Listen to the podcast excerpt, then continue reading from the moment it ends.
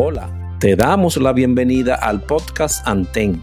En este espacio estaremos conociendo todo lo relacionado al mundo del socorrismo y sus competencias, del pasado y la actualidad.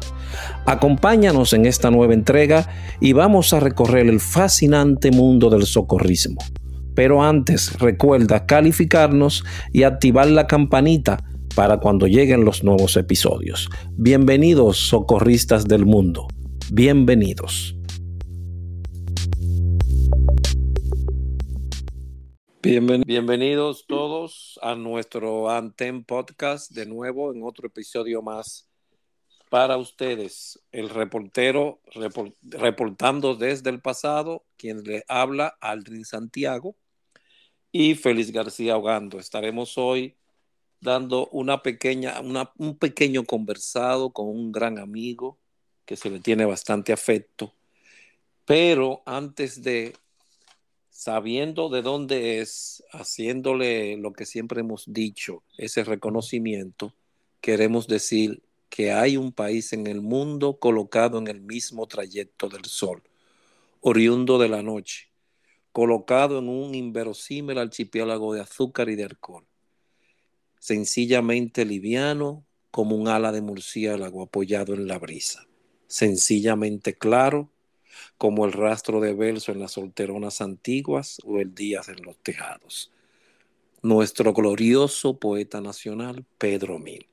Bienvenidos, Radios Escuchas. Buenas noches, gracias Santiago. Estamos hoy en cabina junto a una persona entrañada, queridísima y muy estimada por todos nosotros es una persona muy especial porque no solamente se ha hecho paso contra viento y marea, venciendo las barreras de la distancia y, ¿por qué no?, todos, todas las vicisitudes del pasado con las que teníamos que lidiar. Esta persona es todo un ejemplo de tesón, de dedicación y de superación cualidades mismas que le han convertido ya en una leyenda viva. Estoy hablando nada más y nada menos que de nuestro compañero, amigo, hermano, Horacio Vázquez. Bienvenido. Bienvenido. Bienvenido a nuestra cabina, Horacio. Gracias, gracias, gracias. Muy buenas noches, buenas noches. De verdad que estoy impresionado porque de verdad que estoy con dos grandes amigos que tenía un poquito de tiempo que no conversaba con ellos por tema de distancia.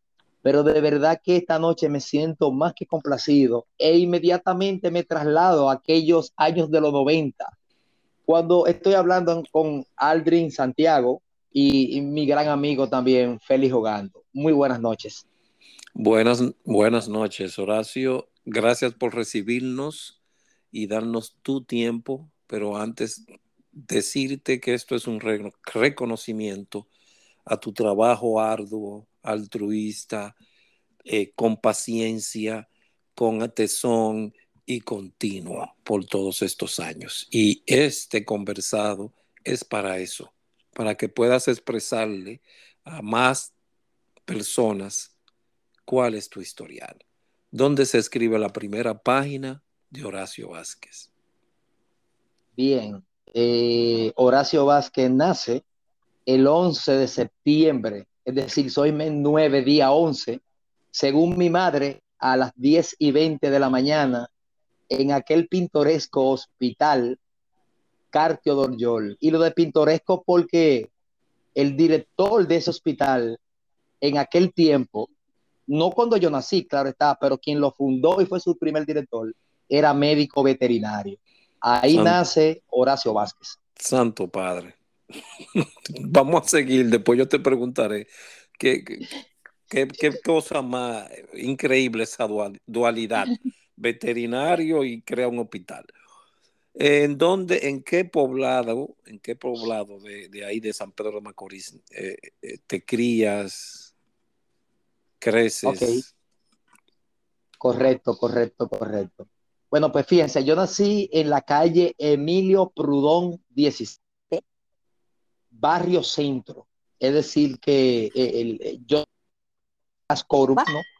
y estoy a, cuatro minutos de la Catedral San Pedro Apóstol y a, ocho minutos del famoso río Iguamo de San Pedro de Macorís, que tiene historias, muchas que contar. Ahí nace Horacio Vázquez en el centro del pueblo. Ok, en, ese, en esa localidad eh, tuviste uno primero contacto con alguna institución que prestara servicio o algo en tus primeros días. Correcto. Te comento que te comento que mi casa materna, que aún existe en San Pedro de Macorís, obviamente, este, mi casa materna está actualmente todavía a cinco minutos del famoso y que todos hemos eh, salido de la misma ruta, el, eh, los famosos Boy Scout. Este, yo siempre me acercaba a la lindera de su estación, eh, el grupo 23, y veía aquellos jóvenes que se formaban para servir a la patria. Y eso inmediatamente me involucró. Hablé con mi madre e inmediatamente entré inmediatamente al grupo de los Boy Scouts. Lo de 23 guarda alguna estrecha relación con la serie 23 petromacorizana. Sí, es, eso es correcto. Eso es correcto. Nosotros somos serie 23. Veo que está muy bien documentado. Muy bien documentado. Así mismo es. Así mismo es. Gracias. ¿Qué tiempo estuviste ahí? ¿Qué tiempo pernotaste en esa institución? Sí, claro. Recuerdo que en los primeros cuatro años estuve por ahí eh, eh, eh, en los Boy Scouts. Estuve por ahí hasta que mis ojos comenzaron a fijarse en algo más. Y sucede que al lado de, los Scouts, de, de su edificación, se forma la defensa civil. Se forma la defensa civil estación 6. en ese momento la dirigía el, doctor Federico Nina, un abogado eh, prominente de San Pedro de Macorís. E inmediatamente comienzo a ver ese movimiento y veo un hermano mío ahí metido en eso. Digo, oh, oh, pero mira quién está ahí, el hermano mío. Y me acerco a él y le pregunto, dime una cosa, ¿y qué es esto? Me dice, mira, vete para allí, que esto no es para muchachos. Y le digo, pero espérate, yo lo que quiero es saber lo que hay con esto. Y comienzo a meter la cabeza y a ver los vecinos y esa cosa, y yo tomo, y se paró una ambulancia por ahí, yo, pero, oh, ¿y de qué se trata? Entonces, me puse, como dicen por ahí, a ojo visor, a acechar que saliera el vicepresidente Juan Antonio Mateo. Inmediatamente me le acerqué y le dije, Mateo, mire, yo soy hermano de Joaquín. me dice, yo te conozco desde muchacho, dime. Y le dije, mira, ¿en qué consiste esto? Y me dice, bueno, mira, esta es una institución de, emergencia, de manejo de emergencia. Yo digo, pero como lo he no es de servicio a la patria también, pero aquí es de alto riesgo. Y le dije, Mateo, pero yo, pero yo me quiero meter en eso, yo quiero, me dijo, espérate, pero es menor de edad. Tú tienes que tener la autorización de tus padres para ingresar aquí. Yo le dije, pero eso es lo de menos. Vamos a ponerlo en eso. Entonces lo mismo. de, qué edad estamos hablando que tú tenías en esa época? Yo tenía ya 15 para 16 años. Cuando le hice la pregunta a Juan Antonio Mateo, 15 para 16 años tenía en ese momento. Lo recuerdo como mismo. Todo un niño. Sí, así mismo es. Y le dije a mi mamá, mamá, yo me quiero meter en esto porque Joaquín está ahí. Y me dijo, pero háblate con él. Y yo le dije, no, tú sabes que Joaquín es medio roca izquierda. Y me dijo, ¿y qué tú quieres? yo le dije, un papel para que me deje meter para allá adentro. Y me dijo, bueno, y ese es el problema vamos a meterte ahí, mi hijo, porque yo entiendo que eso no es para nada malo. Y llevé mi carta de autorización y ya por ahí inicia de manera formal mi ingreso a una institución de manejo de emergencia. Dice una amiga mía, eh, me, me, encantó bastante tu relato, que lo que se hereda no se roba. ¿De quién crees tú que te sale esa vena altruista filantrópica, Horacio? Bueno, mira, este, según las investigaciones que yo he hecho a nivel familiar, sucede que la mayoría de mis ancestros, todos eran o, una gran mayoría de ellos, todos eran médicos. Todos eran médicos. Mm. De hecho, tenía un, uno de esos antecesores, muy famosos, el doctor París, le decía, se moría por, por servir, por ayudar, por colaborar, por salvar vidas. Y resulta ser que me llamó la atención y comencé a escudriñar. Y entonces, eh, ancestros que tuvieran en instituciones de manejo de emergencia, no tengo ninguna data, pero sí mucha data de que muchos de mis ancestros fueron médicos en ese momento. Ok. Son pocas las personas que se preocupan por eso, buscar la genealogía o genealogía. Exactamente como el mapa de la familia años, bastantes años detrás. No, y que, ¿sabes qué? Yo comienzo a coincidir porque yo digo, pero yo soy mes 9, día 11, pero, pero y esto, bíblicamente, cristianamente hablando, se dice que nada tiene coincidencia, que en la vida todo tiene un porqué y que el Altísimo en los, en los cielos sabe el porqué de cada cosa. Que yo comencé a decir, pero ven acá, es que yo soy una pura emergencia de nacimiento. Interesante. Entonces, ¿qué tiempos, qué tiempo excúsenla, es, ¿qué tiempo pernotas ahí en la, con los muchachos de naranja? Ok, correcto. Recuerdo que aproximadamente eh, en esa primera etapa, porque lo hice en dos etapas, en esa primera etapa, alrededor de cinco años. Cinco años aproximadamente. Y luego de ahí me comienzo a fijar en otra cosa. ¿Tomaste muchas capacitaciones ahí? Sí, te comento que en aquellos tiempos y en un pueblo, bueno, suerte que estábamos o estamos cerca de Santo Domingo, no como pueblos que están mucho más lejanos. Pero en ese momento las capacitaciones eran muy pocas. Lo que más hacíamos en ese momento era lo que modernamente le decimos rutina, que en, en aquellos tiempos le decíamos mucha física. Pero esa vaina no gustaba a nosotros. Yo era de los que me moría porque me dieran física brinca aquí, corre allá, abajo pegando pecho. Eh, de hecho, en una entrevista pasada y de seguimiento ahí mismo, yo había dicho algo similar, que circa 1980, 1990 temprano, los cursos de capacitación eran contados con una mano y no se, no se colmaba, no se copaba. Alguien hizo un comentario adverso a, este, a este comentario, valga la redundancia, que yo había hecho, pero ahora tú lo confirmas, viniendo desde un pueblo, aunque cerca de la capital, dices lo mismo, o sea, ya como que hay un poco más de base y credibilidad, ¿no? No, no, no, claro, claro, te comento que yo cogí piña, como dicen por ahí a dos manos. Mucha candela. Totalmente, eso era lo que había mucho, porque las capacitaciones eran remotas. Y recuerdo que lo que primero vi fue un salto a rapel, ay Padre Santo, Dios mío, con soga de cabulla. Ay, mm. Padre Celestial, tú sí no cuidas. Mm. De verdad que sí. Eso era lo que había, soga de cabulla. Y yo comencé a, hacer, a mirar, yo decía, bueno, por aquí voy porque esto es lo que hay. Pero resulta ser, entonces, resulta ser que este, ah, eh, está, ingresó en esos días lo recuerdo como ahora mismo, el doctor Rafael Hernández Lugo, médico general eh, de San José de Ocoa, tenía una clínica aquí en, cerca de Gualey, pero su esposa era de San Pedro de Macorís. Entonces, cuando el doctor Lugo entra a la defensa civil, comienza a dar pinceladas de primeros auxilios, de primeros auxilios básicos, de eh, que era la famosa respiración de boca a boca en aquel tiempo, porque ni siquiera le llamamos de salvamento, porque no conocíamos el nombre adecuado.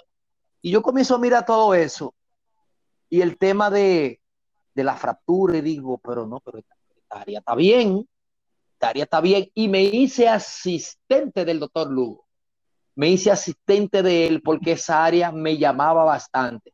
Entonces comencé a sacarle un poquito los pies al área de rescate con cuerda o rescate con cabullo, como le quiera llamar, y comencé a declinar hacia el área de primeros auxilios, que eran charlas que se daba. En aquel momento recuerdo que uno agarraba y acostaba a alguien en el piso. Ay, señor. Pero eso era, eso era tan bonito en ese tiempo, yo lo recuerdo. Cuánta, cuánta humildad y cuánta. Ay, Dios mío. Pero por ahí comenzó el tema. Ok. Entonces, ahí, ¿qué tiempo duras siendo asistente de ese doctor? ¿Cuánto impartiste más clase? Y recordarle que en esa época, lo, la último en cuanto a RCP era respiración de, de boca a boca. ¿Me entiendes? No, no, no, no, claro. Perdónenme ustedes, señores. Sí, llegamos sí, a pegar sí. la boca de gente. Porque vamos a estar claros de eso. No, no, no. Eso tenemos que tenerlo claro. eh. Aquí llegamos, llegamos, llegué, Horacio. Llegamos a pegar la boca de la gente para que la gente no entendiera. Entonces yo duré con Lugo, lo que duré en la defensa civil. Fui siempre su asistente, realmente todo el tiempo. De hecho, me consiguió un permiso, porque me dijo, pero a ti como que te gusta esta área, Horacio, y me consiguió un permiso, una carta, y esa carta yo la llevé al hospital Jaime Oliver Pino de San Pedro de Macorís para que se me permitiera a mí estar en la emergencia de ese hospital para comenzar, comenzar a aprender algunas técnicas propiamente del área. Me dijo, no, no, y, recuerdo que, que me dieron el visto bueno y, y estuve en ese hospital bastante tiempo aprendiendo ahí en el área de emergencia, pero tuve todo el tiempo como asistente del, del doctor Lugo, todo el tiempo, hasta que me dio la oportunidad. Me dijo, mira, viene, una, viene un grupo de San José de Ocoa, y ahí viene la gente de la Defensa Civil, la Cruz Roja y eso. Yo entiendo que tú puedes hablar de fractura, Horacio, porque tú lo veo que lo expresas muy bien. Y ese fue el primer tema que él me asignó, el primer tema que me monitoreó, bueno, monitoreo de aquellos tiempos, lo recuerdo. Y recuerdo que lo que había era una camilla de guardia. Yo no conocía la camilla de trauma, eso yo no lo conocía en el momento. No lo conocía, era con la camilla de guardia, la camilla militar. ¿En qué Y- año estamos hablando de eso? Eh, en los años 93, aproximadamente, 1993, de esa fecha que estamos hablando. Con la camilla de guardia, entonces, eh, eh, hay un viaje para Puerto Rico, recuerdo, con la Defensa Civil de Puerto Rico, y uno de los miembros de allá va a Puerto Rico, ve la camilla de trauma y hace una maqueta y la trae a República Dominicana y me dice, Horacio, mira, yo vi esto en Puerto Rico y esto es para acotar a los enfermos y como que mejor que la camilla de guardia y yo la voy a construir, Horacio. Y entre él y yo, él compró el playbook y tenía sus herramientas y nos fajamos a construir la camilla de trauma y él me explicó, según lo que aprendió en aquel curso, a cómo se utilizaba. Los cursos que yo di de, de fracturas a los miembros de allá, ahí fue que por primera vez comencé a utilizarla, la famosa camilla de trauma en aquel tiempo. Creo que pasó lo mismo en la capital, porque allá se construyeron unas camillas de trauma también. Creo que fue Miguel de la Rosa que la hizo, ¿no? ¿Verdad, Ogando? Ok, seguimos. Entonces parece que Ogando tiene alguna falla técnica. Entonces, Horacio, después de ahí, duras cinco años ahí, es tu primer pinino como, do- como docente. ¿Qué te hace cambiar de las naranjas a los rojos? Bueno, sucede que en, eh, para esos tiempos, el local de la Defensa Civil estaba en, en- en el Parque Salvador, así que se le llama. Salvador, y frente a ese parque está el ayuntamiento. Y ahí se comenzó, se comenzó a reunir, a reunir ese grupo del que estamos hablando y el que tú mencionas de los rojos. Y se comienzan a reunir ahí y veo que, que le donan una ambulancia. Los peloteros de San Pedro de Macorís, Alfredo Griffin, Rafael Ramírez, ese grupo de peloteros. Yo, wow, un, qué chulo eso. ¿Y esta gente quiénes son? Pero entonces, ahí yo tenía un gran amigo mío, un médico y ortopeda muy famoso. Dios siempre lo bendiga por su asistencia humanitaria también. El doctor Rafael Aguas Vivas. Amigo mío, ese- Hermano mío. amigo mío. Sí, judoka, judo, También, ay, mi madre. agua- cinturón negro, Sí. cinturón negro. Y bueno, negro. tremendo judoka. Sí. Muy y bueno. un señor, muy y un señor alto, ¿eh? El que se ponga Sí. con agua viva la pasará mal, entonces. Claro, claro. Y entonces, Horacio, queda, Horacio, un queda dentro de tu Ajá. agenda conseguir el, el contacto de Aguas Vivas para una entrevista y explícalo lo que es, por favor. Por favor. Wow, ¿eh? si no, no, yo me encargo de eso, me encargo de eso. De Agua Gracias. Viva, un gran amigo mío, médico, eh, comenzamos a hablar Agua Viva, nos, nos- nos juntábamos en el parque y él, no, aquí que estoy con los rojos, yo soy el encargado del departamento de...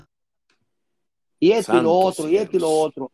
Sí, pero entonces me dice a mí, Horacio, te he visto varias veces en el hospital y yo veo como que te llama la atención el área señores, aquel tiempo todavía no se mencionaba el término atención prehospitalaria.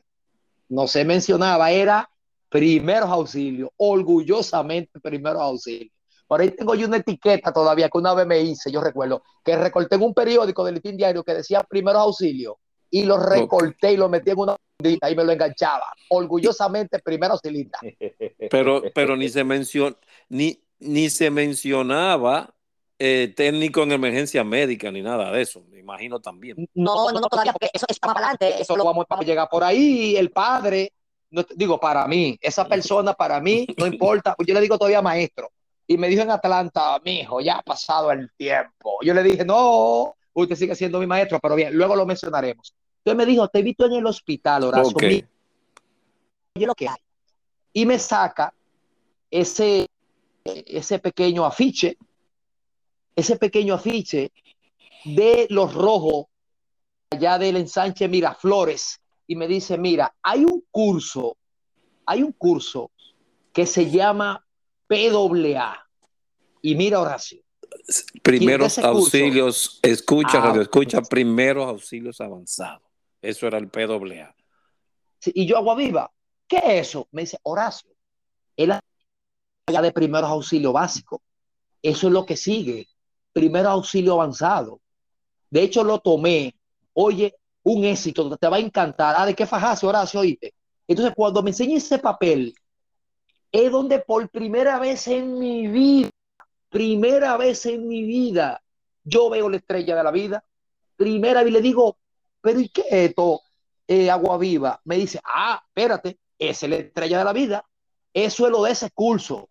Entonces, porque él no tenía tanta data, data, data en el momento, me dice, eso es ese tipo de curso así ya, con otro nivel. Y yo lo miro y le digo, ok, pero me puedo quedar con este papel aunque sea apretado. Él me dice, no, no, no, quédate con él.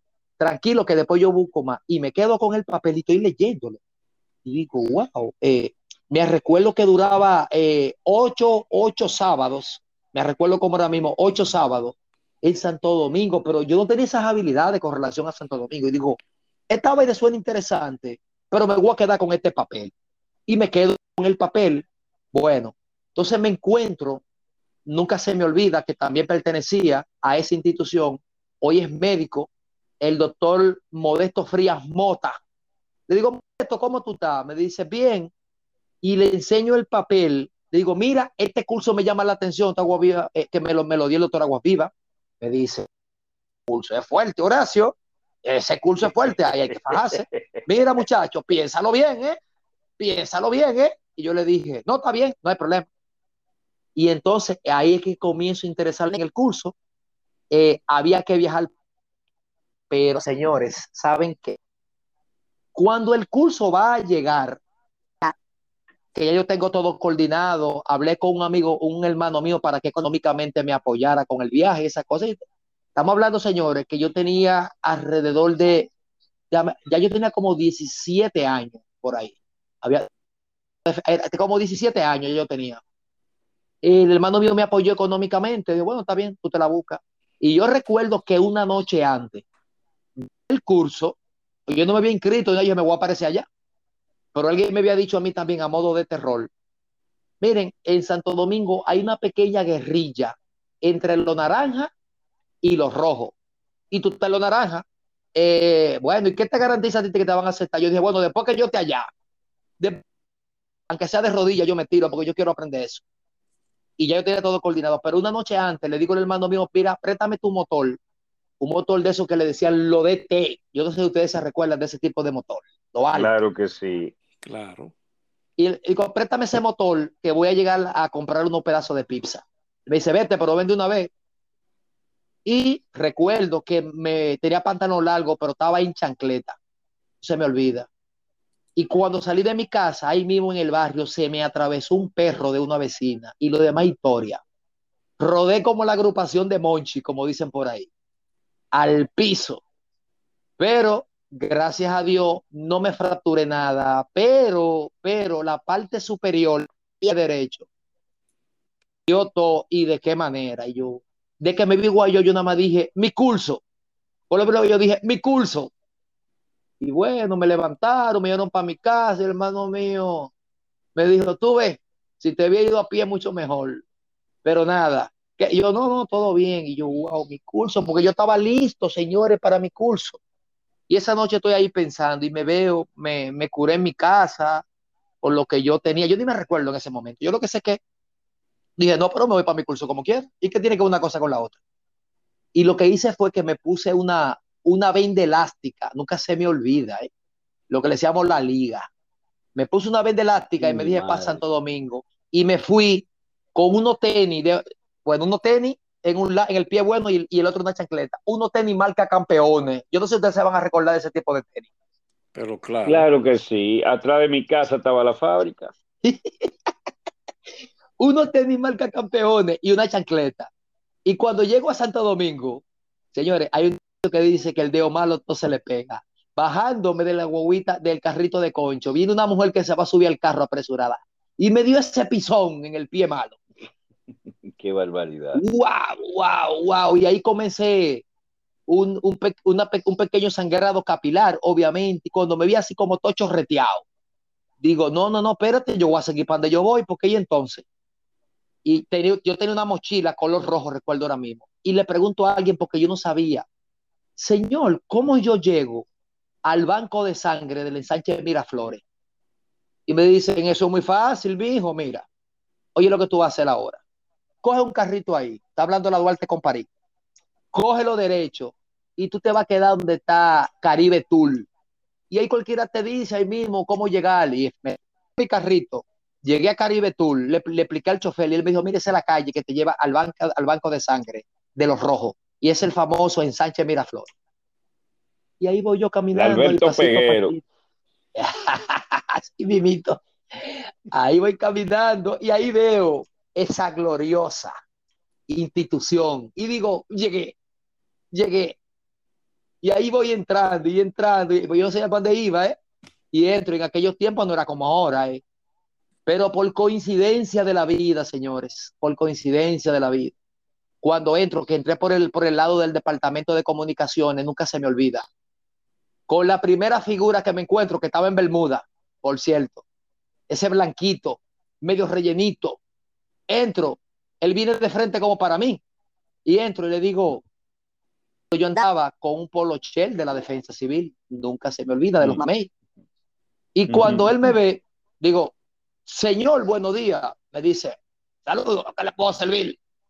yo digo, y saco el papel a aquel y le digo, mire, señor, yo he venido de San Pedro de Macorís a hacer este curso.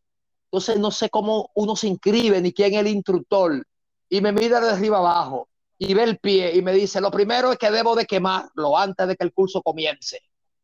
Y yo le digo, ¿cómo así? Pero mire el pie como usted lo tiene, la clase comienza con usted mismo, con la seguridad personal de cada uno de nosotros apréndase eso. La seguridad empieza del primer auxilista. Y yo le digo, ajá, y ese pie, muchacho, ¿qué te pasó ahí? Y le hago la historia. Me dice, no, no, no, ven, vamos, vamos, llévate al departamento de socorro para que te cure. Yo soy el instructor del curso. ¿Quién y faltaba como, estamos hablando de que estamos hablando para mí. Pero si por la, si por la tú no sabes. Tiene que dar nombre. Pero está bien. No voy a dar su nombre, le voy a hablar del padre, para mí del fundador, mi primer iniciador, mi primer instructor y todavía para mí mi maestro, que él me dice, ya verás el tiempo pasado, tú eres muy bueno también. Estamos hablando de Alejandro Valverde Podestá, que desde ahora vuelvo y le digo, mi respeto, señor, para usted.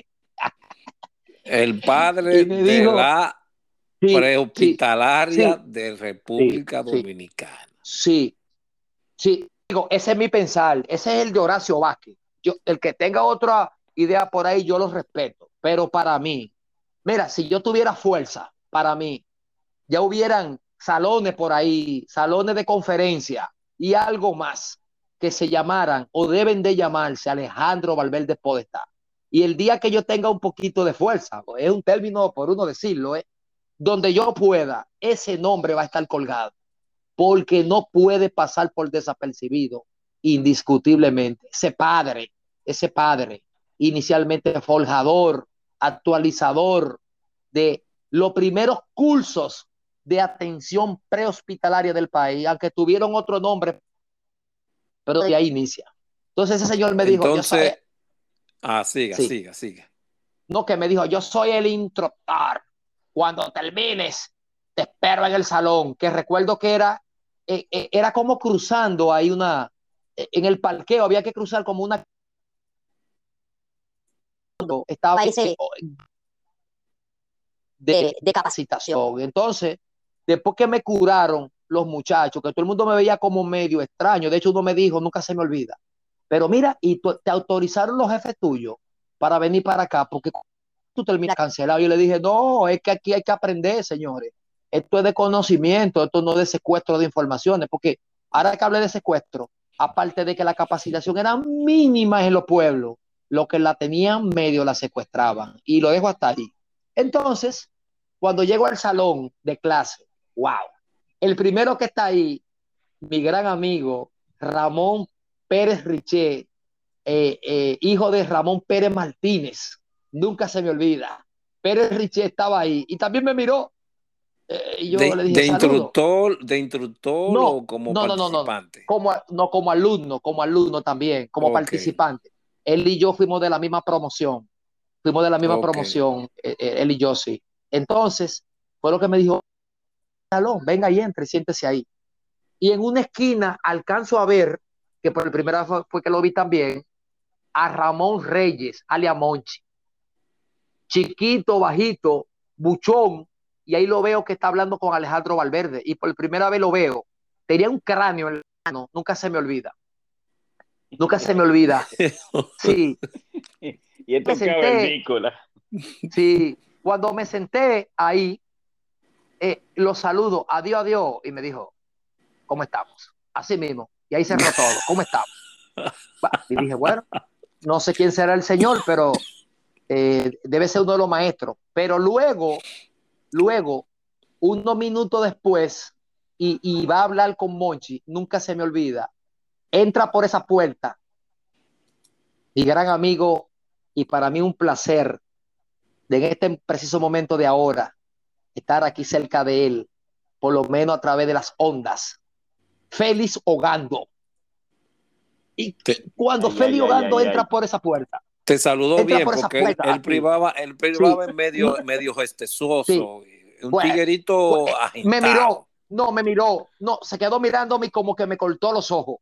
Y yo me paré yo te lo dije. en atención. Yo te lo dije, digo, ve, ve, digo, ve. no wow. estaba ahí, pero te lo digo, dije, ve. Digo, bueno, lo primero que dije fue, bueno, este, este es un, un soldado, porque tiene ese porte de soldado. No, y digo, que, bueno, seguro que... algún, gestoso, seguro es algún gestoso. militar bueno, yo dije por dentro de mí, será algún militar aquí del curso. Y bueno, y me quedó mirando así. Y, y va a hablar con Ramón Reyes. Y hablan un rato ahí. Pero mira, tengo muy buenos recuerdos de tío Gando, porque esto lo voy a decir orgullo. Patio, al lado donde estaba la ambulancia, la canguro, como le decían, la, la, esa ambulancia cuadrada, la ficha 12, sí. creo que era, si más no me recuerdo. Al lado de esa ambulancia, te pregunto señor, una pregunta, y me dijo, Oye, oye, oye, señores, señores, pero esto no tiene mamacita. Y me paré en atención, en atención de lo que me sabía y le dije, señor, una pregunta, mire, yo he visto un aparato raro, un aparato raro, que como con uno, uno palcho que se pegan en el pecho, hizo como que de un corrientazo que la gente brinca para arriba. Y, y orgullosamente, Hogando, gracias a ti, por primera vez en mi vida, y hablar del desfibrilador externo automático, el DEA, el DEA, que me dijiste, ese es un desfibrilador, un desfibrilador que sirve para eventos cardiovasculares, no se llama aparato de corriente. yo dije desfibrilador, desfibrilador, ese es el nombre de ese aparato. Me dije, bien, porque nada más pregunto, yo recuerdo que le dije, señor, y me dijo, váyase brigadista, tres no lo veo. Y hasta lo último me gustó, porque salí corriendo. Una gente Ese honor de que, le hablara, de que le hablaran uno así. Pero por lo menos, por lo menos te llamé como te llaman en tu institución, brigadista, ¿no? Al menos sabía sí, No, sí, sí, sí, no, y me diste mucho soporte. Sí, me diste mucho soporte cada vez que me veía en aquel patio todavía. Me diste mucho soporte.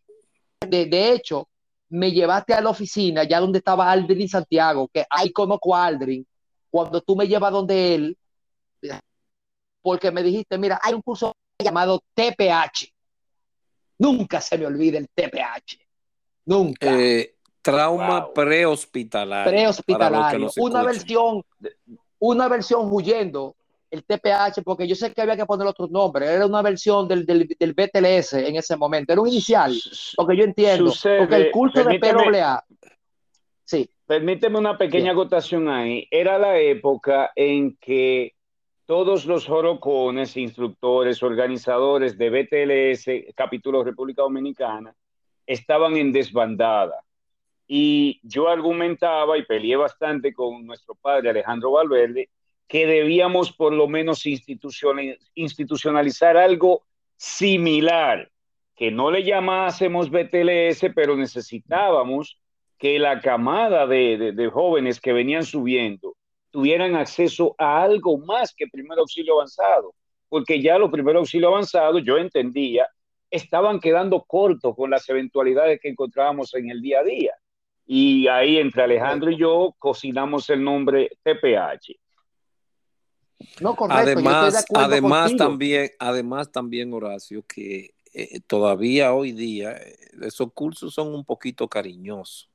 Y lo que se buscaba tal vez era abaratar, abaratar costos para el voluntario pudiera tener acceso a ello, porque vaya, estamos hablando en aquel entonces de un buen dinero y caramba, vaya, no, era fácil conseguir. No, y entiendo otra cosa. Ya un instructor de, de la NINT, de los capítulos de trauma como PHTLS, uno entiende lo que son las acreditaciones y uno entiende, claro, justamente lo que son y hay que respetar el nombre de los cursos. Entonces, en ese momento posiblemente todavía no había llegado la acreditación a República Dominicana y había que camuflajearlo. Eso yo lo entiendo al final de la jornada. Igual que el PWA, señores, que no es Ah, para mí lo contrario. Aquel manual que era de color marrón por fuera, que no se me olvide, esto que lo está guardado por ahí. Ese era un famoso, un curso de INT como cualquier otro, ese era un, o, o, TUN, como le llamaría en otros lugares para México. Ese era un técnico en emergencia médica como cualquier otro. Era eh, para mí, eh, estaba bien avanzado para la época, bien avanzado. Pero yo recuerdo que colindaba con un letrero que estaba en socorro que decía, nunca se me olvida, ¿eh? porque llegué a tirarle una foto con una cámara de rollo para imprimirla, pero wow, siempre esa foto salía mal. Cruz Roja Mexicana es atención prehospitalaria. Wow, nunca se me olvida ese párrafo. Sí, Entonces, eh, socorrita, se me está saliendo del tema. ¿Usted quiere recibir física ahora mismo? Pues sigue en el tema, porque me está brincando mucho, socorrita, ¿ok? Adelante. entonces, Horacio, eh, eh, ¿qué tiempo? Entonces terminas el curso, ¿era factible para ti llegar todos los sábados allá? Porque, vaya, estamos hablando de que tú estabas yendo con tu propio peculio. podía... Factible, verdugo, pero tú no oyes que cuenta que se monta en una guagua en San Pedro, llega a la, capital, a la Duarte Comparía, ahí tiene que hacer 50 mil saltibanqui para llegar a Miraflores. No, no, no, pero estoy hablando, estoy hablando del dinero, dinero, es decir, para, porque dime, entonces tiene que comer allá. Que, dime, ¿cómo fue esa, esa partecita? Ah, ya entiendo. ¿Dónde pernoctaba? ¿Cómo consiguió los enlaces para pernoctar? Sí, eh, sí, es verdad. Exacto, exacto. No es tan fácil la jugada, ¿no? Eso, eso es correcto, eso es correcto. Yo recuerdo que mi primer lunch conmigo en la Cruz Roja, eh, en aquella institución, honorablemente, muy bella, muy bella, Olga. Pérez Riché me dice, ven, siéntate aquí, vamos a comer juntos. Mi primer lunch ese mediodía, yo tenía un par de pesos para ir al colmadito que estaba en la esquina, pero él compartió conmigo que el primer lonche, lo recuerdo. Entonces, ah, de ahí en adelante, pues yo siempre compraba en el colmadito, me comía mi pancito con mantequilla, mis refresquitos, porque tantos recursos no había. Pero ese orgullo yo lo sentía de que, wow, estoy haciendo lo que me está gustando. Entonces yo dormía en la de, en, sí, así mismo, estaba en la doctor Delgado, para aquel entonces, en la doctor Delgado, los estaban en, la doctor Delgado, y ahí estaba eh, eh, Guaroa Velázquez, Daniel Batista, que ya no llegamos a conocer en San Pedro de Macorís, me, dieron mucho soporte y me decían, ven, pero tú puedes dormir aquí, en la institución. Y entonces, pero no habían tantas condiciones, el tiempo más el deseo, sí. Entonces yo lo que hacía era que no me regresaba a San Pedro de Macorís el mismo día, sino que me iba y pernotaba en aquella institución de los mamey, para estar metido como en el ambiente, y si había emergencia, hasta salí con ellos. Lo recuerdo como ahora mismo, que de eso se trataba. Entonces, sí, sigue, sigue, sigue, Horacio. Sigue, Horacio. No, entonces, entonces, eh, en lo logístico, eh, hacía lo que se podía, honestamente hablando. Yo, yo, vengo de familia humilde, de San Pedro de Macorís, y notaba allá en, en, en, los mamey, que para aquel tiempo estaba en, la Doctor Delgado. Entonces, ¿se te hacía difícil llegar desde San Pedro por el, el, aspecto dinero. ¿Cómo llegabas a la capital? No, bueno, no, mira, eh, eh, tengo un hermano, Kelvin, lo aprecio bastante. Kelvin siempre me apoyó a mí eh, cada vez que yo decía entrenar. Y cuando yo hablo de mi hermano, tú dirás, ¿y qué pasa con los otros y tus padres? Sucede que mi papá vivía en Nueva York. nosotros somos cinco varones, no hay hembra. Cuando mi papá se fue para Estados Unidos, ese hermano mío llamado Kelvin fue que cogió las riendas de la casa. Producía a su nivel en ese momento y cuando yo le decía, mira, yo necesito para, siempre me decía, toma, toma, y me daba un menudito acorde a lo que tú gastabas en pasaje, de ida y vuelta, y dos o tres pesitos más para tú comer alguna tontería. Que yo al final de la jornada, yo, lo que quería era hacer mi curso. Y en la noche, recuerdo que, que eh, comía en los mamey de lo que se hacía. Arroz pica pica era lo más común en ese tiempo. Sí, te pregunto porque estamos hablando de San Pedro, que no es un, un pueblo una o una localidad no tan lejana de la capital, y aún así, para eh, Horacio recibir docencia, tenía que hacer un esfuerzo magnánimo, y era para, para una simple cosa, ayudar. Por eso el reconocimiento, y por eso para que otros hoy tengan en cuenta eso, lo que están escuchando hoy. Continúe, Horacio. Entonces, después de primero. una preguntita, una preguntita, Horacio, porque eh, Alejandro era bastante celoso y a casi todos nosotros, inclusive gente que vinieron del, del nivel provincial, pero dentro de la misma institución de la Estepa de la Flores, como dice Aldrin, les exigía tener primero auxilio básico aprobado antes de pensar siquiera en ingresar al PWA. ¿Cómo te le colaste a Alejandro? Porque parece que te, cogió un aprecio inmediato, pese a que viniste todo guayao. Eso es correcto. Mira, sí, recuerdo que él me preguntó, pero no mostré ninguna documentación en ese momento. Me preguntó, conocimiento de P a B. Y le dije, sí, ya el manual lo he leído varias veces y, tengo algunas ideas. No le digo, señor, que lo domino todo, pero en verdad quiero expandir. Y dijo, bueno, te vamos a dar la oportunidad entonces. Así fue. Horacio, ¿quiénes fueron, a pesar de Valverde, quiénes otros participaron en el curso de PWA? Porque era una docencia colegiada. ¿Quiénes más que tú recuerdes estaban ahí? Como instructores o monitores. De esa promo, bueno, mira, bueno, de la promo, primeramente como participante, recuerdo los rostros de, de Pérez Riches y, de, Pablo Smester, pero estoy hablando, no, de, estoy hablando del cirujano, no del emergenciólogo, ¿eh? Ese, son, dos hermanos. José Smester, José Smester. José, José, mi, hermano, sí, lo estimo bastante. A veces nos, nos escribimos, sí. Él fue mía también, estamos hablando como participante. ¿eh? Él, Pérez Riché y los otros de verdad que no los recuerdo.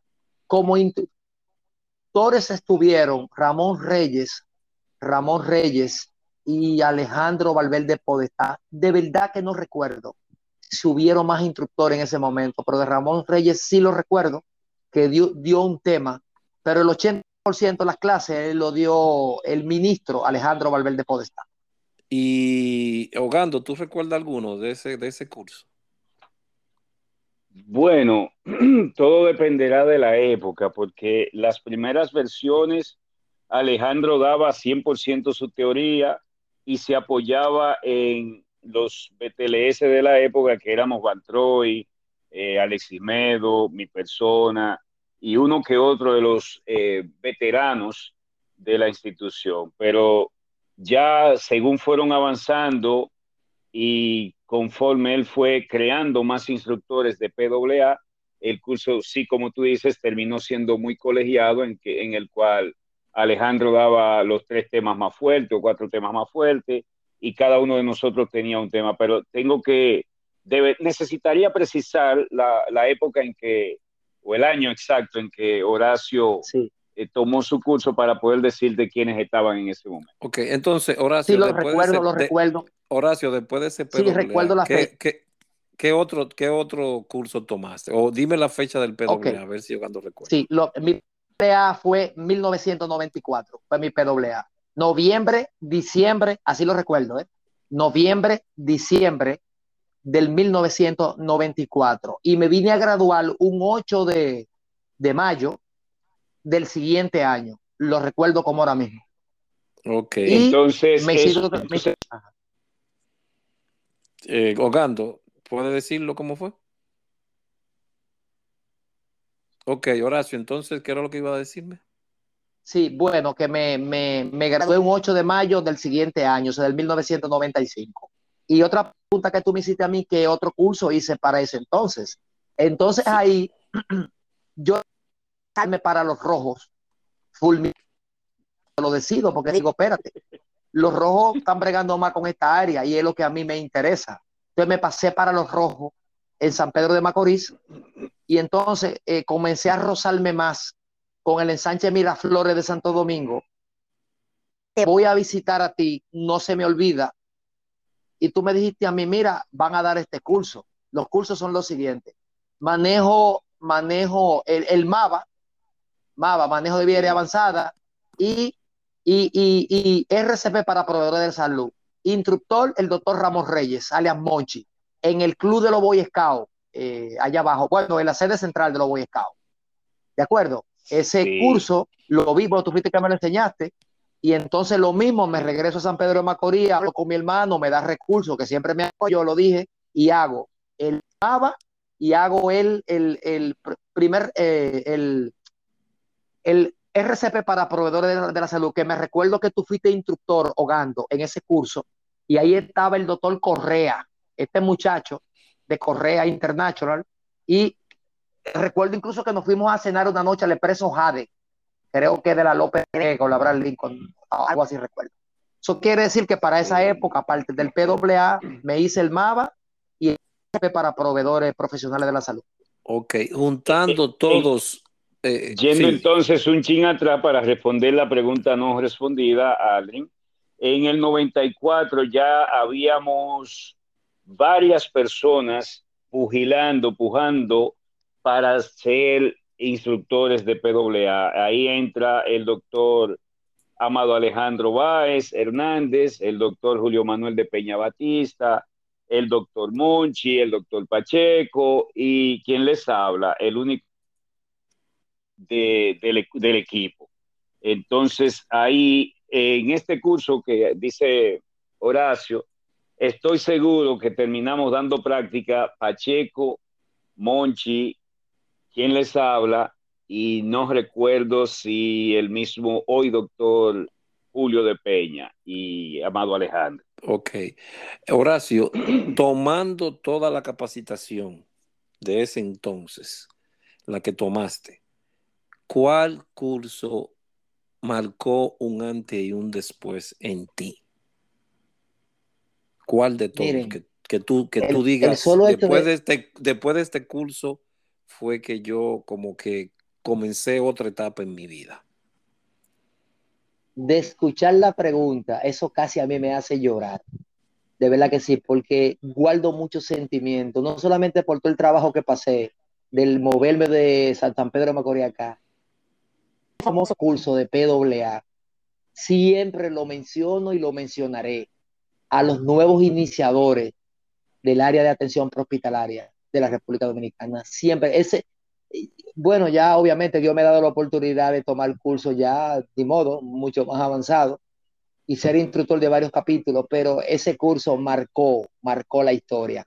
De hecho, voy a buscar el manual de PWA, que lo, tengo que tener por ahí, pero para mí... Marcó, para mí, marcó tu historia. Sí, sí, sí. Ese curso de PWA en aquel momento, de los 90, que era un curso de técnico en emergencia médica como cualquier otro, lo voy a recordar mientras vida yo tenga. El, manual exactamente decía así, técnico en urgencias médicas, porque era TUN, traducido de el técnico en emergencias médicas americano, que lo traducieron los mexicanos y comenzaron a impartir ese curso, y Valverde consiguió ese manual. Es decir, que sí hubo un técnico en emergencia médica mucho antes de otros. Correcto. Así mismo es, hermano. Eh, Tremendo curso. Entre, entre los temas de venoclisis, oxigenoterapia y reanimación, este curso se ponía a la sazón en el escalón número dos de técnico en emergencia médica americano. Le faltaría un poco más de farmacología y lo que hoy dicen estar eh, teorizando al, nivel molecular, es la, la frase que usa mucho hoy día. Tienes que saber lo que está pasando a nivel molecular, cosa que yo nunca compartí, pero eso es lo que se dice. So, así de fuerte era ese manual. Eso es correcto, eso es correcto. Pero mira, Entonces, eh, eh, eh, termina, Horacio, ok, termina. El que, el que tomó ese curso, el que tomó ese curso, modestia y aparte, resolvía, resolvía. Quizás no tenía la fisiopatología tan exacta y no se ve quizás lo que era una mitocondria, un ATP, pero resolvía, porque aquel manual hablaba no solamente del shock, sino lo clasificaba en los niveles, lo recuerdo como ahora mismo. Ese curso para esa época, eh, para mí, digo, estoy hablando lo que yo pienso, para mí era excelente. El que tomó ese curso en aquella vez resolvía. Horacio, dentro de las personas que tuvieron en tu capacitación, tú dándote clases a ti, eh, de, con las personas que rozaste, con los comandantes que te, que te dieron física, y, eh, abarcando todo ese grupo de personas, ¿hubo alguien en especial que influyó en tu persona que hasta el día de hoy, que tú lo reconozcas hoy y digas, esa persona influyó en mí? Sí, claro. Mira, hay muchos que tengo que darle las gracias, eh, eh, incluyendo ustedes mismos que me, que me apoyaron, ¿ok? Claro que sí. Pero como tú hablas de marcaje, marcaje es indiscutible, que voy a hablar siempre de mi padre, Alejandro Valverde Podestá. Me marcó, me marcó, me marcó, me marcó, me marcó. Alejandro no solamente me, sino que fue mi asesor. Cuando Alejandro se iba para los Estados Unidos, yo fui a su casa en la Sarasota. Nunca se me olvida. Y aparte regaló un paquete de revistas, de esa de IMS, lo recuerdo. Yo estaba haciendo un manual sobre el protocolo de ambulancia y él medio me lo asesoró. Dije, eh, Alejandro, ¿tú crees que estas son las clasificaciones? Y medio como que los ojos se le aguaron y me dijo, wow, de verdad que, oye, te ha salido De verdad que no solamente me mostraste buena destreza como técnico primero auxilista, hablando de que quieres hacer manual y quieres libro. En verdad, mira, esto está bien, esto está bien, investigate eso, ya también asesoró ese pequeño manual de protocolo de ambulancia. Para mí, yo le guardo mucho respeto y de verdad que no importa ya la persona con la que yo me roce, eh, seguirá siendo mi maestro por, por los siglos de los siglos. Ok, ya, bueno, Valverde lleva un rating bastante alto. Cada entrevista que se hace aquí ha sido mencionada. Hemos hecho 15 y ha sido mencionado 18 veces. sí, va adelante, adelante. El rating va pero, bien. Pero lo grande no ha cambiado su, su forma de ser, porque en Atlanta, cuando yo estaba en Atlanta, eh, eh, el, el, año pasado, que lo llamé, la misma voz, la misma forma de ser, la misma jocosidad. ¿Y qué tu boca por aquí? Eh, muchacho, pero, pero ¿y tú estás vivo todavía? Digo, él me da seguimiento, digo que, pero, digo, pero tú estás vivo todavía, muchacho.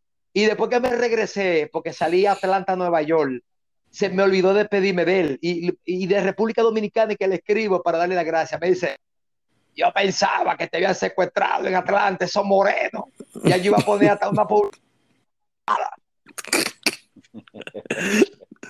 Horacio, ¿en, qué, en qué, qué hace el Horacio de hoy dentro de, la, de lo que aprendió? Sí, sí, sí. Bueno, eh, actualmente este, quiero hacer, como, como dice la Biblia, dar lo que por gracia hemos recibido me estoy dedicando masivamente al tema de la formación, de la multiplicación de conocimiento, al tema de la docencia o instructor, este, como le estamos llamando.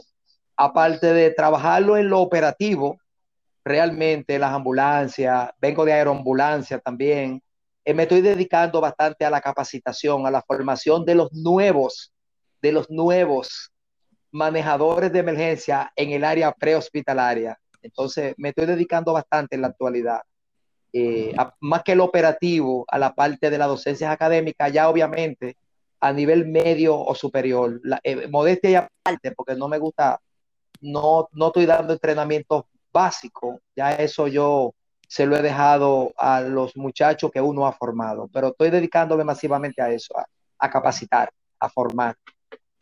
De seguimiento, Horacio, eh, Hace muchos años, cuando nosotros nos, iniciábamos como instructores, Alejandro, mi, hermano eh, Jorge Balasquide le preguntó a Alejandro, Alejandro, ¿y tú llevas récord de los cursos que has dado? Dice, claro que sí, como tú dices, con esa roca, claro que sí, yo he dado qué sé yo cuánto de RCP, qué sé yo cuánto curso, qué sé yo cuánta charla.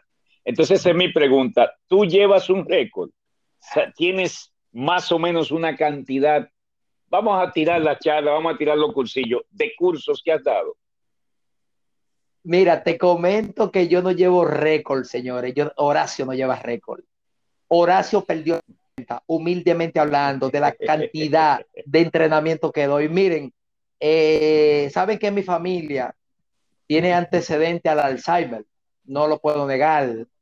A mí se me han olvidado los de personas que ya pasaron por mis manos, que hoy son médicos, especialistas, son paramédicos y me dicen por donde quiera, profesor, instructor, eh, Horacio, y yo no sé quiénes son y me da vergüenza, pero voy cogiendo el tema cuando me dicen, después de ese curso que tomé con usted, estoy trabajando en tal lugar, o cuándo es el segundo curso.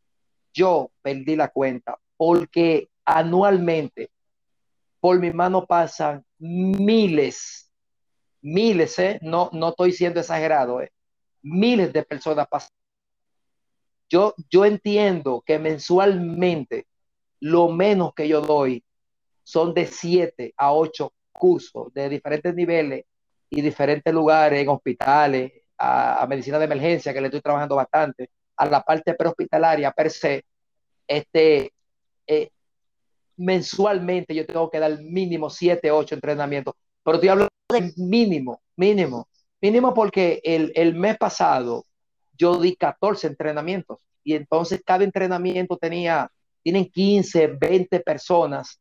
Imagínense ustedes, aparte de que ahora mismo yo estoy en un sitio por ahí oficial, ¿verdad? este, que tengo que estar entrenando esas escoltas. Y esos cursos son fijos. Y esas escoltas son mínimo 25. Entonces son muchas personas y no llevo récord ya, de verdad que eh, esa es realmente la gran contribución y quiero darte directa y especialmente las gracias por haber tomado el hacho, eh, tomar el relevo. Esta para mí es la mayor contribución que has hecho, no solo para la humanidad, sino también para la República Dominicana. De corazón, muchas gracias por haber tomado el hacho, Horacio. Exactamente. Reconocemos en ti hoy, a través de esta entrevista y las cosas que nos has dicho, dándote ese reconocimiento por esa labor tan grande en nuestro país. Porque eso somos. Y si, no nos, y si nadie nos dice a nosotros, nadie nos reconoce a nosotros, pues reconozcámonos nosotros mismos. Eso que tuvimos ahí en la historia. Y hoy estamos haciendo eso a través de este podcast. Y eso es lo que queremos lograr. Eso es lo que queremos lograr. y, que se sigan y que se sigan acercando más para seguir haciendo posible esta memoria digital de la historia del socorrismo en la República Dominicana.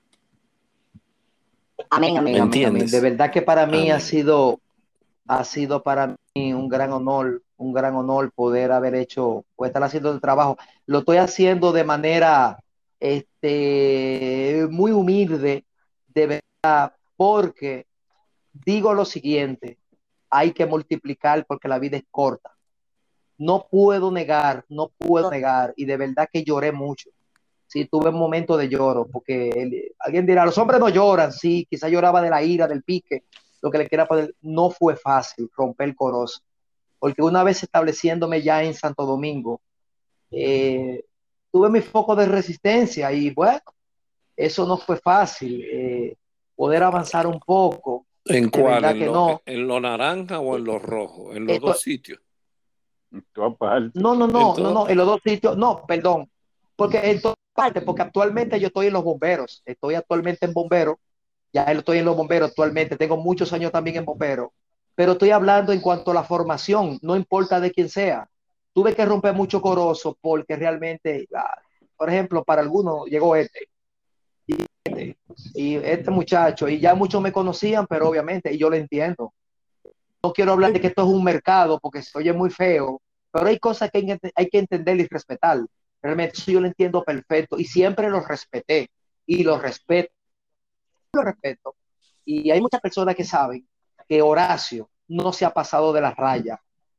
Yo entiendo que de mí pueden decir cualquier cosa, porque obviamente, de acuerdo o no, pero no creo que alguien diga se pasó de la raya en eso. No, porque he mantenido mi línea y sé lo que me sale.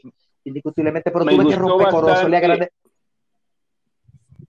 Me gustó bastante una expresión que usaste, Horacio, cuando decías secuestrar la información, secuestrar el conocimiento. Yo en mi época hablaba del atesoramiento del conocimiento. Estoy hablando de gente que salían fuera del país o salían fuera de las instituciones, cursaban y volvían para atrás. No, no, ese curso no tuvo de nada. Para ellos mantener su hegemonía y su caudillismo. Yo esto siempre lo vi con malos ojos. Al contrario, mi generación, mi equipo, nosotros salíamos a tomar una charla y de allá para acá veníamos con una microcharla. Y quiero dejar, eh, no quiero dejar la entrevista sin antes decir que en, en, lo que a mí respecta, el conocimiento no es para ser atesorado, sino compartido. Y no debería llevar un precio. totalmente de acuerdo. Pero hay que, totalmente de acuerdo, y hay que y hay que costearlo, ¿no? Pero esa, esa siempre fue mi opinión, siempre fue mi norte y me alegra que tú y yo compartimos por lo menos eh, en esencia el mismo pensamiento. Sí, una vez alguien se una vez Horacio, una vez alguien se acercó a mí y me dijo, eh, Horacio debe estar enamorado tuyo. ¿Por qué? Ese hombre nada más habla de ti, que los manuales, que la cosa. Y, ¿Cómo? Y yo dije, vaya, y esa persona no hablamos tanto, yo no sabía que tenía ese concepto de mí pero eso es que era, teníamos el mismo pensamiento, porque escribirlo, hacer el manual, era también transmitir la información. ¿Cierto? ¿Me entiende? No, no, claro. Y, y, el respeto a ustedes, porque el respeto siempre eh, debió de existir. El respeto a Alejandro Valverde Podestá, a Ramón, a Félix Hogando, a Aldrin Santiago, yo los encontré ahí y, los respetaba y los respeto. Los encontré ahí. Yo no vine a desplazar, yo vine a ser parte de un equipo. Y mi llegada a Santo Domingo, que quien primeramente me abre los brazos, es Edwin Oliver en el Centro de Operaciones de Emergencia. Me abre los brazos y le agradezco bastante porque me dijo, ok, ponte a mi lado. Recuerdo y, y dale para adelante. Y, y, voy a decir esta información, pero él lo sabe y lo sabe Atahualpa Rick David, porque voy a mencionar con nombre y apellido en este momento. Horacio Vázquez no fue quien trajo a República Dominicana el curso de First Responder, hoy conocido EMR eh, y Emergency Medical Response en los Estados Unidos, el curso de primer respondedor ante emergencia médica. Yo no fui que lo traje a República Dominicana. Ahora bien, cuando ya yo llegué a Santo Domingo, ese curso estaba sepultado, estaba lleno de escombros, y cuando yo lo conocí, lo instructor y dije, pero espérate una cosa, ya tiene que cambiar el nombre a brindar primeros auxilios. Vamos a brindar la atención hospitalaria, ¿eh? que es el curso de Fair Responder. Que cuando lleguen los mamey a la calle, los rojos a la calle, ellos dan primeros auxilios. El curso de primer auxilio comunitario, ellos dan asistencia prehospitalaria. Que porque el primer auxilista inmoviliza con un cartón y dos pedazos de tira, pero en el 2019, en el 2020, 2021, es un el tiempo ha cambiado. Entonces también el término debe de cambiar y irnos a los nuevos tiempos. Y cuando quise plantar el curso, tuve foco de resistencia. Hay gente que me decía, viene a inventar lo que por muchos años está listo. Y estoy imitando, no es que se quiere, me quiero parecer a Alejandro, no fue Alejandro. De, entre los que me decían así, ya tú vienes a inventar, porque este primer auxilio decía, no, es que el término tiene que cambiar, señores. No podemos manejar ya un folletico, no, tenemos que irnos a este nivel ya el, el respondedor inicial tiene que conocer someramente lo que es una rimbia, someramente, ¿eh? tiene que conocer lo que un BBN, tiene que conocer lo que es este, eh, una hemorragia sanguinante. Entonces me fajé a romper coroso, ¿eh? porque a lo primero decían, eh, y eso se va a dar. Y yo, donde yo iba a dar un curso, si me invitaba, mira, queremos que tú me des un curso de primero lo básico, yo decía, no, yo no, ya, yo no doy curso de primero lo básico me perdonan, te voy a recomendar a fulano, fulano y fulano. No es que lo quiero contigo, yo le decía, ya yo tomaron curso de primer auxilio, sí, mira, el curso que te ofrezco es este que está aquí, este que dura 40 horas. Y eso, digo, vamos a hacerlo para que ustedes vean. Y comencé al pasito y a promocionarlo. Y el Facebook nos ayudó y a promocionarlo. Hoy en día, hoy en día aquí se habla del curso IEMR o primer respondedor, que repito, no me voy a dar ese bombo de que yo lo traje a República Dominicana. Ahora, de que lo actualicé y lo desescombré y comencé a dar a República Dominicana, lo que me, me dieron seguimiento saben que esa es la realidad. Bien, Horacio, queremos darte, Horacio, queremos darte la gracia por tu tiempo, por tus recuerdos, por tus memorias y te repetirte otra vez que este es nuestro reconocimiento a tu trabajo. Por eso queríamos hacer contacto contigo y gracias por prestar atención cuando te envié el mensaje por Facebook, respondiste de inmediato y estuviste y dijiste, aquí estoy presente. Tuvimos algunos fallos para que lo sepan las personas que nos están escuchando.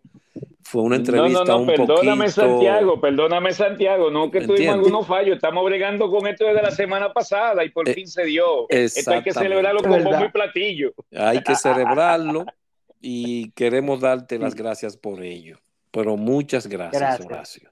Gracias, gracias. Yo le digo a ustedes, para ya despedirme también, eh, yo sigo siendo la misma persona eh, que ustedes conocieron en aquellos tiempos, sigo siendo el mismo caballero que quiere seguir avanzando en su vida. De verdad que Dios, Dios nos dio la oportunidad de hoy poder irnos a los Estados Unidos, de podernos desarrollar, de ser miembro de la NINT de los Estados Unidos y de varios capítulos internacionales para, para traerle esos conocimientos aquí a República Dominicana. Nosotros actualmente estamos a la orden, estamos en el CUSET, en el Cuerpo de Seguridad Presidencial, estamos a cargo de los, de los entrenamientos de atención prehospitalaria de las escoltas, el presidente, vicepresidente, primera dama y presidencial. Estamos ahí a la orden. Vivimos en Herrera, aquí en Santo Domingo, y de verdad que para mí ha sido un gran, gran placer estar en cabina con, contigo, Aldri Santiago, y contigo, Félix Hogan.